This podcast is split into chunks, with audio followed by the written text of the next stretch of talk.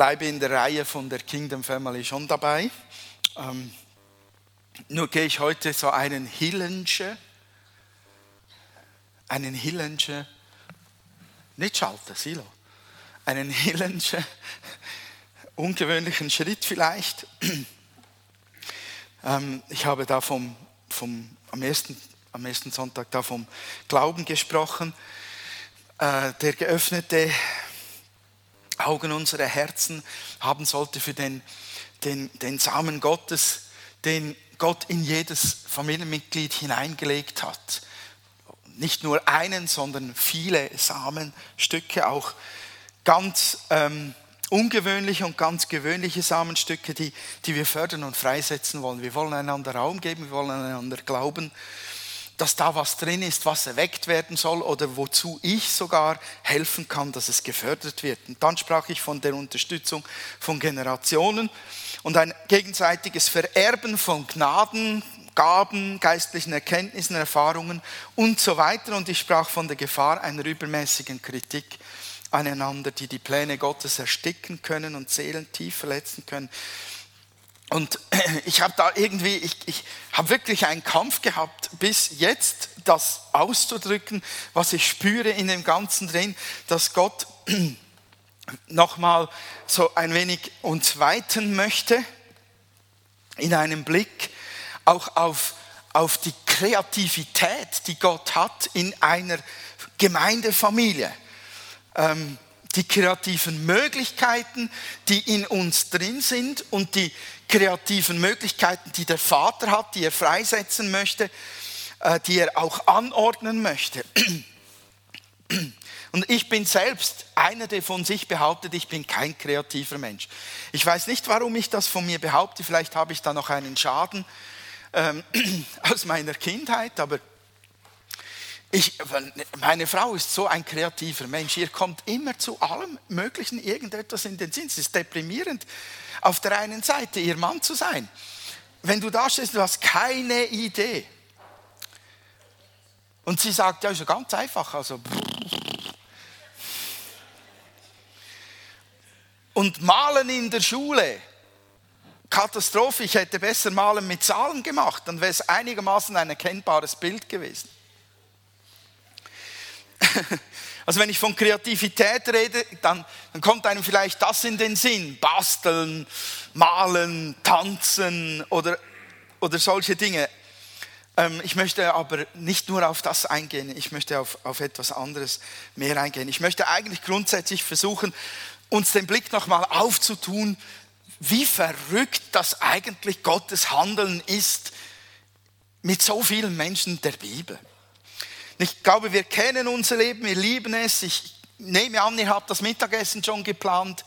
Auch der Nachmittag ist geplant. Alles ist geordnet. Es gibt feste Abläufe, ähm, Gewohnheiten, die gut sind und solche, die, die es nicht wirklich braucht, aber die ich vielleicht brauche. Ich habe so Zeugs.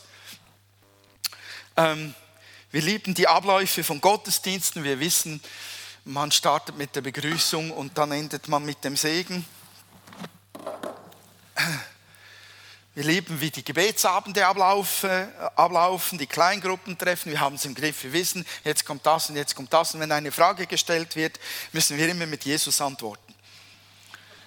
Es ist, es ist sogar, sogar, die Predigten sind festgelegt, eigentlich, wie man die Bibel auslegt, durch die Theologie, und die Kultur der Zeit zeigt, wie Musik gestaltet werden soll, wie Kleidung aussehen soll, wie Sprache in der Kirche aussehen soll. Und das ist eigentlich alles wirklich gut so, weil wir brauchen Rahmenbedingungen, die uns, die uns helfen, kreativ darin zu sein.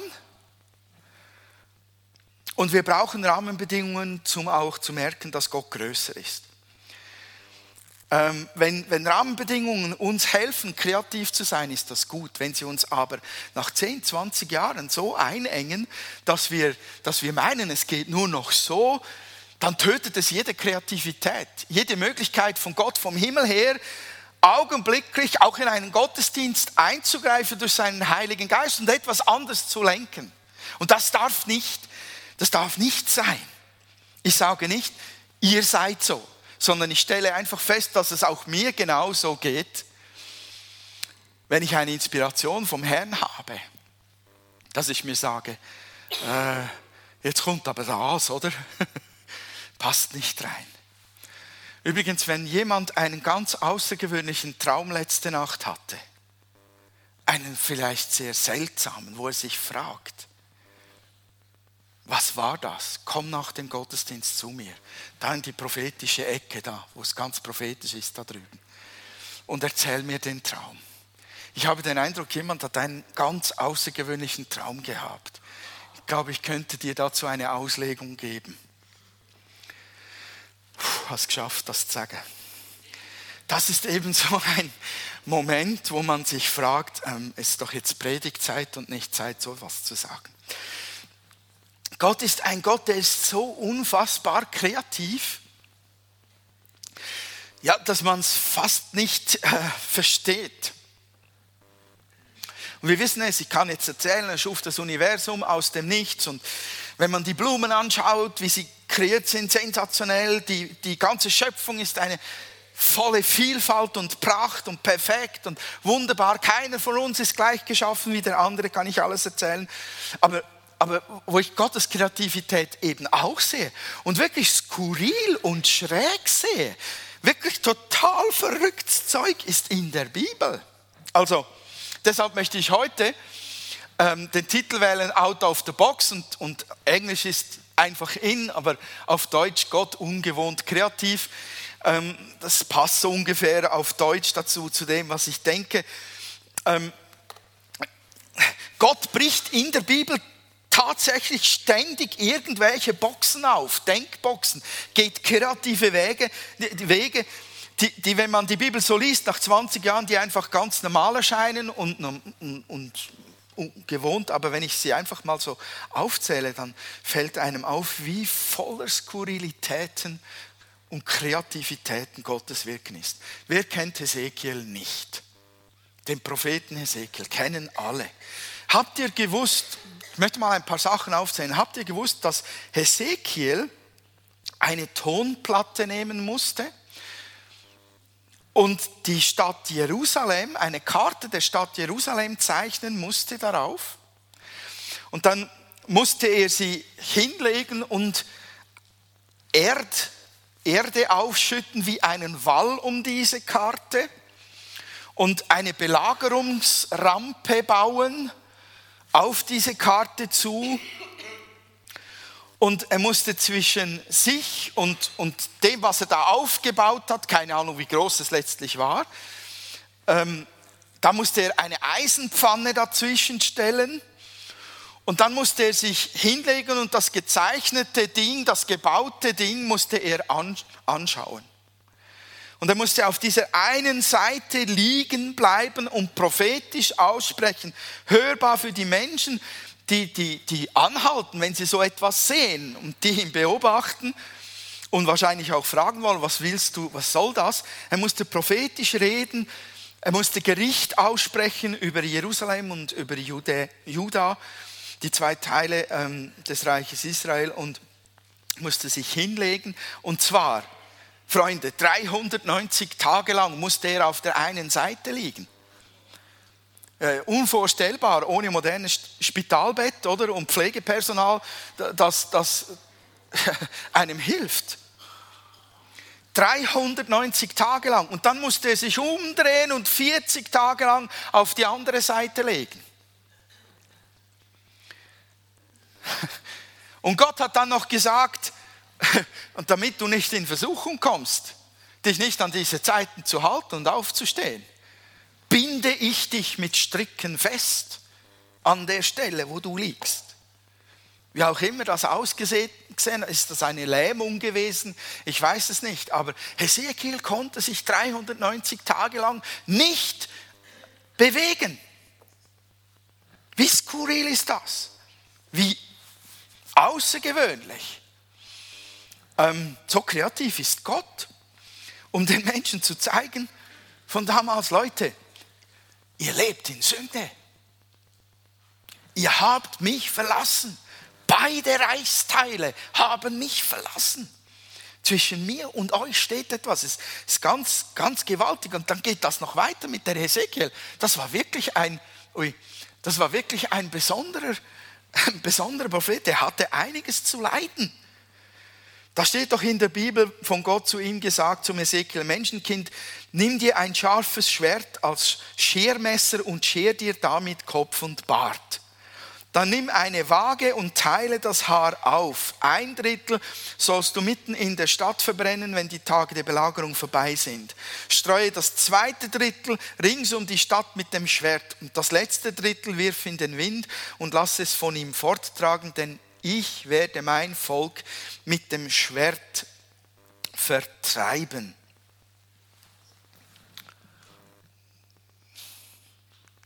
Da gibt es noch einen Teil, den finde ich ganz speziell. Behalte einen kleinen Rest von den Haaren und binde sie in deinen Mantelzipfel. Dann nimm einige dieser Haare heraus, wirf sie ins Feuer und lass sie verbrennen. Von ihnen wird sich ein Feuer über ganz Israel ausbreiten. Ich weiß nicht, wie viele Leute dem Hesekiel zugeschaut haben. Die, die, diese Handlung war eine prophetische Handlung. Gott setzte damit etwas frei, das geschehen sollte. Und diese Handlungen die hat Hesekiel durchgeführt im Gehorsam darauf, was Gott gesagt hat, egal ob ihm viele Leute zuhören oder nicht, und es ist so gekommen, wie es da steht.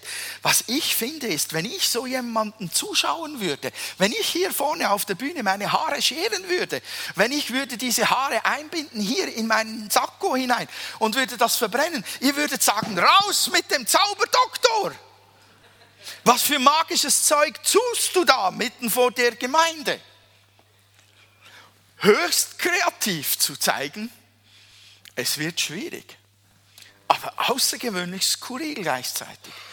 Habt ihr gewusst, dass Jesaja, der Prophet Gottes, auf die Anweisung Gottes hin, Leute, nackt, nackt und barfuß drei Jahre lang durch Jerusalem lief?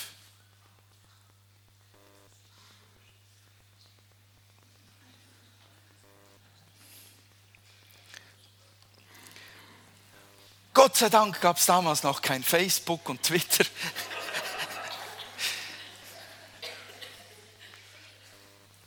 Der hätte sein, sein Foto und Video niemals mehr aus Facebook rausgebracht. Egal welches Formular er ausfüllt zur Löschung der, Privat, äh, der privaten Daten. Wie skurril ist das? Ich, ich staune über diese Leute. Also ganz ehrlich, ich meine, diese, diese Eingabe von Gott, wie geschieht die? Da steht ja nicht Gott vor Jesaja in seinem herrlichen Glanz und sagt, Jesaja, zieh dich ganz nackig aus, zieh die Schuhe aus und lauf durch Jerusalem. Sondern da ist ein Flüstern. Da ist ein Reden von, vom Winde her irgendwo, wo sich ein Jesaja wahrscheinlich 15 Mal fragt, hä? Aber ich habe heute Morgen garantiert zu viele Cornflakes gegessen. Er hat einfach einen schweren Bauch. Das kann nicht Gottes Willen sein. Nackt sein ist, ist nicht angebracht, weder damals noch heute. Unter den Leuten herumlaufen. Gott wollte, wollte nur damit ihr es wisst, Gott, Gott wollte mit diesem, diesem Handeln klar machen, dass in Jerusalem eine schwere militärische Niederlage bevorsteht und, und für viele Kriegsgefangenschaft ansteht. Und Kriegsgefangenschaft wurde auf den Reliefen vielfach als als, äh, in Nacktheit dargestellt. Du warst völlig entblößt, du warst, du warst erniedrigt, du bist ausgeliefert an den Feind. Und, und so logisch wie das Bild im Nachhinein erscheint, es ist einfach skurril, nackt herumzulaufen, drei Jahre lang. Und den entsprechenden Esel bei Biliam kennt ihr ja alle, oder? Gott ist so kreativ und gleichzeitig so herausfordernd mit diesen Dingen. Die, die gehen uns eigentlich gegen den Strich vielfach. Keine Angst. Ich glaube nicht, dass heute Morgen Gott solches gerade über uns aussprechen möchte. Ich möchte nur zeigen, dass außerhalb unserem gewohnten Denken gibt es Dimensionen Gottes, in die er uns hineinführen kann, möchte und vielleicht sogar will. Zwischendurch mal.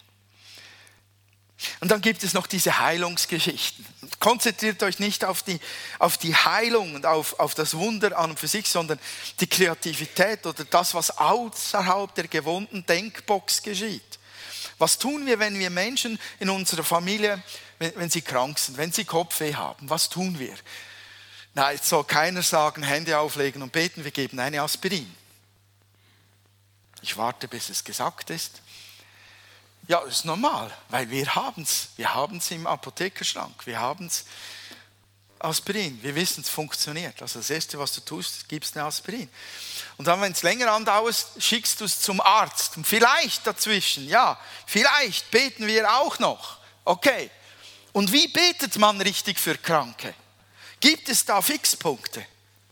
Kennen wir Fixpunkte? Ich habe einen mitgebracht. Ich glaube, der liegt, ja. Ich habe einen Fixpunkt mitgebracht. Heute Morgen machen wir es mit jemandem. Wir rufen die Ältesten und salben den Betreffenden mit Öl. Oder? Ist ein Fixpunkt. Wie betet man richtig? Seid ihr noch da? Okay. Wie betet man richtig für Kranke? Hm. Man spricht ein gutes Gebet, ein salbungsvolles. Man legt die Hände nicht auf unsittliche Orte und ähm, man muss dringend im Namen Jesu beten. Das sind so Fixpunkte. Ähm, und vielleicht ist noch ein Fixpunkt, dass man den Vater im Himmel bittet, es zu tun. Was weiß ich, was sind unsere Fixpunkte? Und dann schauen wir uns Jesus an und stellen fest, er spuckt den Leuten in die Augen.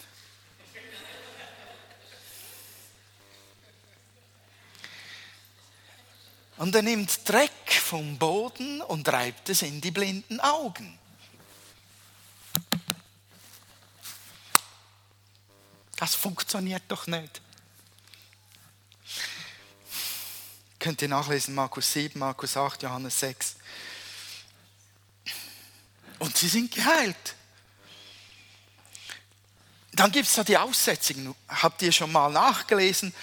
Seid ihr vielleicht schon mal durch die ganze Bibel gegangen, von vorne bis hinten, dann stoßt ihr vielleicht auf 3. Mose 14, 10 bis 20. Da gibt es für Aussätzige ein hochkomplexes Ritual, das sie zu tun haben, um gereinigt zu werden von ihrem Aussatz. Also Aus, Aussatz ähm, war ein, eine Art Verfaulen der Haut. Eine schlimme, schlimme Krankheit, die der Tod bedeutete. Ähm, ich möchte da nicht zu fest vor dem Mittagessen darauf eingehen. Und wenn sie dann zum Priester kamen und Opfer, Opfer, ein Opferritual mitmachten, dann waren so Anweisungen wie, man muss zwei Lämmer nehmen, vollkommene Lämmer, ein weibliches einjährig. Dann muss man ein bestimmtes Maß Feinmehl und Öl mischen, vor dem Tempeleingang sich hinstellen und das eine Lamm opfern und das zweite an einem anderen Ort schlachten und das Blut von dem einen nehmen und das rechte Ohrläppchen tun. Ähm, das zu reinigen ist und den Daumen der rechten Hand auf die große Zehe des rechten Fußes. Das steht in der Bibel. Dann muss der Priester seinen rechten Finger ins Öl tauchen, das in seiner linken Hand ist und siebenmal das Öl verspritzen. Jetzt, jetzt wissen wir, woher einige kulturelle Rituale in gewissen Kirchen kommen. Das ist ein hochkomplexes Ritual. Und da kommen zehn Aussätzige zu Jesus und was macht er? Der sagt einfach, geht zum Priester und zeigt euch ihn. Er legt nicht die Hände auf, er betet nicht, kein Ritual. Er, er spricht nicht mal glaubensvoll, ihr werdet gereinigt, geht nur voller Freude dahin. Im Namen Jahwes. Gar nichts davon, gar nichts. Er sagt einfach, geht zum Priester und zeigt euch ihm. Und die Heilung geschah auf dem Weg zum Priester. Hm. Das letzte Beispiel aus der Bibel zum Thema Heilung. In Apostelgeschichte 19, ich glaube, das habe ich hier, ja. In Apostelgeschichte 19, Vers 11 und 12 heißt es, Gott verlieh Paulus die Kraft, ungewöhnliche Wunder zu bewirken. Wenn man zum Beispiel Tücher oder Kleidungsstücke, die seine Haut berührt hatten, Kranken auflegte, wurden sie gesund und wenn sie von bösen Geistern besessen waren, fuhren diese aus ihnen aus. Tücher. Kein Gebet. Tücher. so kreativ ist Gott.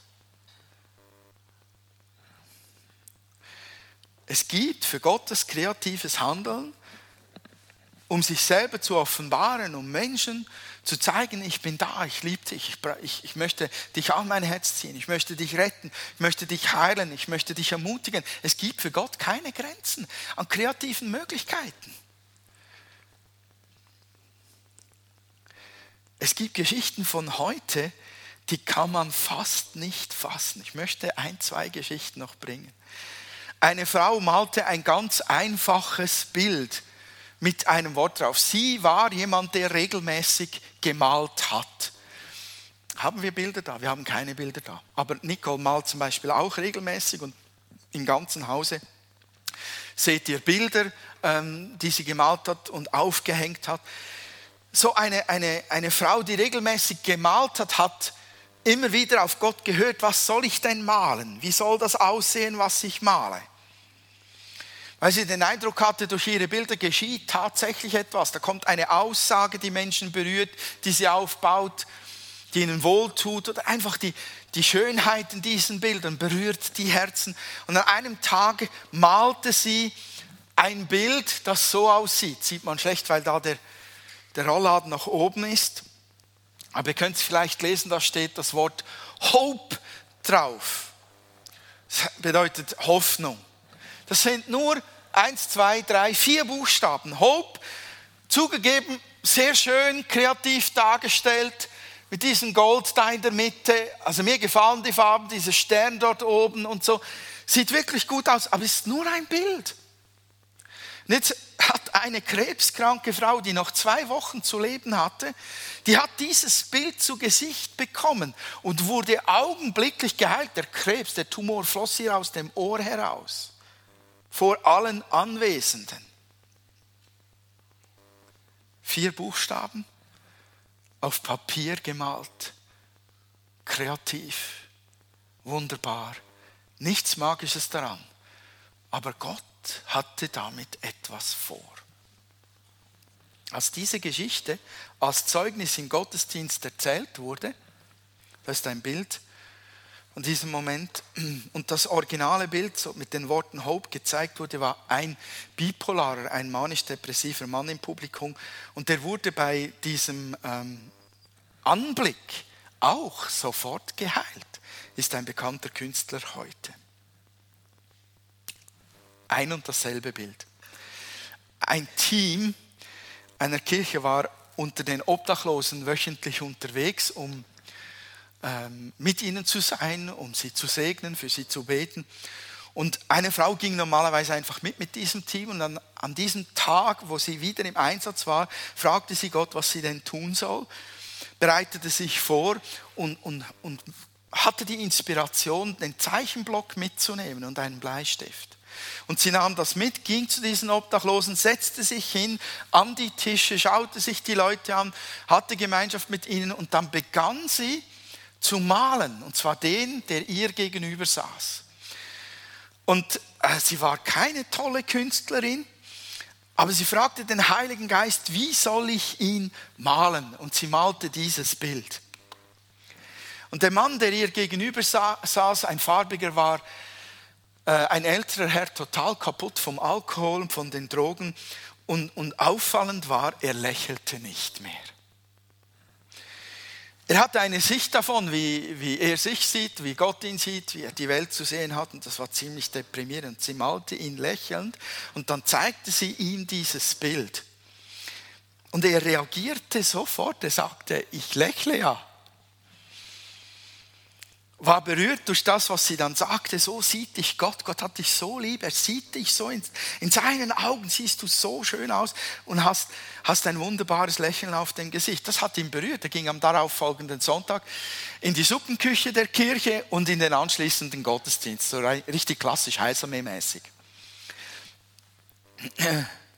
Und er hörte dann Gott in der Anbetungszeit zu ihm reden er möchte ihn heilen, bitte mich um Heilung. Und er hatte ein blindes Auge, bat Gott um Heilung seines blinden Auges. Und das blinde Auge wurde geheilt. Und dann wurde sein taubes Ohr geheilt und seine kaputte Hand wurde geheilt. Hatte um das gar nicht gebeten. Warum? Nochmals, warum erzähle ich diese Geschichten? Fokussieren wir uns nicht zu sehr auf die Wunder. Es geht um die Wege, um die Kreativität, um das, was ungewöhnlich ist an diesen Wegen. Dass wir, dass wir den Rahmen dehnen lassen und sagen, wow, was hast du für Möglichkeiten mit mir? wenn ich anfange auf dich zu hören und zu sagen, hier bin ich Herr, wie ein Jesaja, hier bin ich Herr, sage mir, was ich zu tun habe. Rede zu mir und ich tue es. Das war der Schlüssel bei jedem einzelnen dieser außergewöhnlichen Dinge, die, die von heute erzählt haben und auch der Dinge, die die Propheten damals gemacht haben. Ich frage mich einfach, haben wir eine Vorstellung, haben wir Glauben daran, dass Gott durch uns kreative Dinge tun kann, die andere Menschen berühren? Wir müssen nicht alle gleichzeitig uns nackt ausziehen und durch Oster laufen. Oder uns scheren und das Zeug anzünden. Wir können ganz gewöhnliche, einfache Dinge sein. Entscheidend ist, dass wir Gott zutrauen, dass er zu uns spricht und dass wir das, was wir einfach dann umsetzen, nutzen und sich keine großen Gedanken darüber machen, wie gut es ist oder wie schlecht oder wie verrückt es ist. Für uns ist es ganz normal, kreative Wege nämlich zu finden für Evangelisation, oder? Es ist für uns ganz normal, uns zu überlegen, wie könnte man einen Gottesdienstablauf noch kreativer gestalten. Ja, man könnte doch noch Interviews machen, man könnte ein Theater machen, wenn man Leute findet, die ein Theater aufführen wollen. Man könnte noch neue Lieder erfinden. Es ist ganz normal, dass wir, dass wir uns überlegen, wo könnte noch kreativere Wege entstehen. Aber wenn es darum geht, dass Gott Menschen berührt, durch mich, glaube ich, stoßen wir an Grenzen, wo wir uns selbst weniger zutrauen und vielleicht auch von Gott nicht viel erwarten, dass er durch uns etwas tun würde, was sehr kreativ ist. Und das müssten wir durchbrechen. Denn Gott kann und in dir liegt viel Kreativität. Denn Gott hat was gemacht, als er uns geschaffen hat?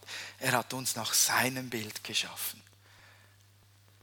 Er hat uns nach seinem Bild geschaffen. Wenn er kreativ ist, sind wir es auch. Wir haben es unbedingt nötig, Kreativität aufs Radar zu bringen. Kreativität zu schätzen. Wir müssen lernen, die Kreativität von Gemeindemitgliedern, von Familienmitgliedern zu schätzen, auch wenn sie etwas skurril wirkt und unperfekt ist.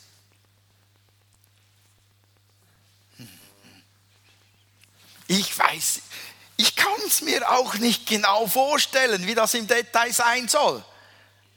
Aber ich glaube, wenn, wenn Gott spricht und du tust, kommt es gut. Wozu ist denn Kreativität eigentlich gut? Ich glaube, dass Gott durch kreative Wege Menschen genau so erreicht, wie sie erreicht werden können, an, an ihrem Herzen, an dem Punkt, wo, wo die normalen Dinge sie nicht berühren oder wo sie in ihrem Gefühl und in ihrer Denkweise abgeholt werden. Es gibt Dinge, die sprechen mich nicht an, es gibt Dinge, die sprechen dich nicht an. Das ist unterschiedlich. Und manchmal holt mich ab mit einem Gott, mit einem Bild mich ab und manchmal mit einem Klang und manchmal mit etwas anderem. Ich glaube, dass Kreativität helfen soll, Menschen an ihrem Punkt abzuholen in der, in, auf der Suche nach Gott oder auf der Suche nach Antworten. Und wenn wir Gottes Kreativität Raum geben durch Musik und Kunst und Bewegung und Geschmack und so weiter, dann nimmt das den Raum ein. Das, das, diese Bilder nehmen uns ein, die, die prägen die Atmosphäre, die führen uns an einen Punkt von einer Gottesbegegnung, die intensiv ist. Gott will unsere Sinne einnehmen, damit er mehr von sich offenbaren, einfließen und erfüllen lassen kann.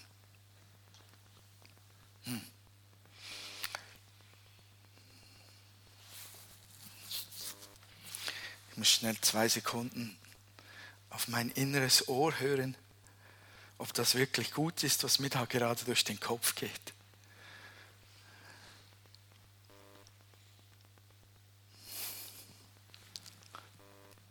Ich glaube daran, dass das Wüsten leben können. Ich glaube daran, dass ähm, es Gott möglich ist, unsere Herzen zu erwecken oder Samen, den er hineingegossen hat, hineingelegt hat, zu erwecken, auch wenn der lange trocken gelegen hat oder brach gelegen hat. Ich glaube, dass Gott das schafft. Wenn wir uns ausstrecken nach ihm und unser Denken etwas aus der Box heraus bewegen und uns auftun und sagen, Herr, was auch immer du Verrücktes tun willst, in meinem Alltag, ich möchte, ich möchte folgen, ich möchte es wagen, ich möchte es riskieren. Ich glaube, dann kann Gott etwas damit tun. Ich möchte schließen mit diesem Bild. Das ist das Death Valley in den USA. Ist offiziell ähm, einer der heißesten Orte des Planeten.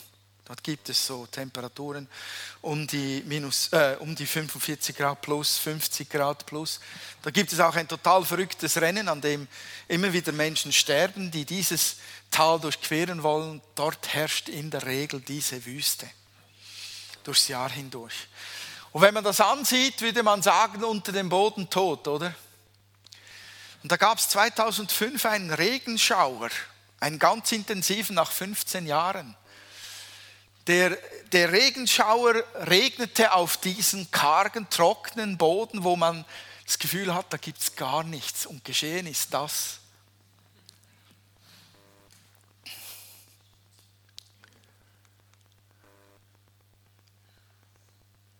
Weiß jemand, wie diese Blume heißt? Keine Ahnung. Aber das, das ist phänomenal, wie die Wüste zum Blühen kam. Ich sage jetzt nicht, wir sind alle Wüsten. Auf gar keinen Fall. Aber für mich verdeutlicht das Bild zum Schluss, dass wo es von außen vielleicht unkreativ aussieht, wo, wo scheinbar nichts leben kann oder kaum etwas gefunden wird, werden kann, was, was, was an, an, an kreativen Möglichkeiten vorhanden ist, auch, auch in uns, auch wenn wir vielleicht sagen, in mir ist doch nichts, was ich zu geben habe oder Gott gebrauchen könnte. Ich glaube, wenn, wenn der Regen vom Heiligen Geist auf uns fällt, auf diesen Samen in uns fällt, den jeder in uns trägt, dann ist es möglich, dass da etwas zum Blühen kommt, was außergewöhnlich schön ist und Außergewöhnliches bewirken kann. Das glaube ich von ganzem Herzen. Und ich weiß nicht genau wie. Fragt mich nicht wie, dass das genau und was dann da genau kommen soll. Das liegt in Gottes Hand. Das ist jetzt noch sein Geheimnis. Aber ich möchte uns ermutigen, dass wir wenn wir täglich aufstehen, dass wir vielleicht auch es uns zum Gebet machen und sagen, Herr, und heute erweitere meinen Horizont und lass mich außerhalb meiner gewohnten Box Dinge von dir empfangen und erwarten und auch dir gehorsam darin zu folgen, die ich vielleicht noch nicht gehört und gesehen habe, aber ich, ich stelle mich zur Verfügung. Ich riskiere es, ich wage es, damit ich Ungesehenes und Ungehörtes, das du tun möchtest, erleben kann. Amen. Das ist jetzt wieder eine Hillensche theologische Auslegung gewesen, um, um zu versuchen, den Horizont zu erweitern. Ich wünsche euch von Herzen bei der Nachbearbeitung ganz persönlich oder in den Kleingruppen Gottes Segen. Ich möchte für uns als Gemeindefamilie beten. Lieber Vater, also wenn ich diese Geschichten anschaue, wie du mit Menschen gegangen bist, dann macht mir das zum Teil wirklich Angst. Und ich fühle mich total überfordert. Aber wenn ich, wenn ich das anschaue, spüre ich auch einen Hunger. Und ich spüre eine Freude und irgendein Kribbeln, wo, wo mir sagt, wow Herr, auch das ist in der Bibel, auch das hast du getan. Und auch das, Herr, möchte ich wirklich ernst nehmen. Und ich möchte erwarten und glauben, dass du Dinge tust, unter uns tust, in mir, durch mich tust und mich Dinge tun lässt, die, die ich noch nicht verstanden, nicht gesehen und noch nie in meiner Box gefunden habe. Aber bitte tu es. Tu es auch mit unserer Familie. Ich möchte im Namen Jesu ganz bewusst über uns den Segen aussprechen vom Regen durch den Heiligen Geist, dass das, was an Samen unter uns ist, dass es aufblüht und dass, dass da Risiko genommen wird unter uns, Dinge zu wagen, die wir uns einfach sonst nicht getrauen. Sprich, Heiliger Geist, ermutige uns, Heiliger Geist, leite uns, Heiliger Geist. Und ich bitte dich, dass diese wunderbaren Künste, die du schon gelegt hast in uns, die, die gesanglichen, die musikalischen, die malerischen, dass die, dass die noch weiter zunehmen.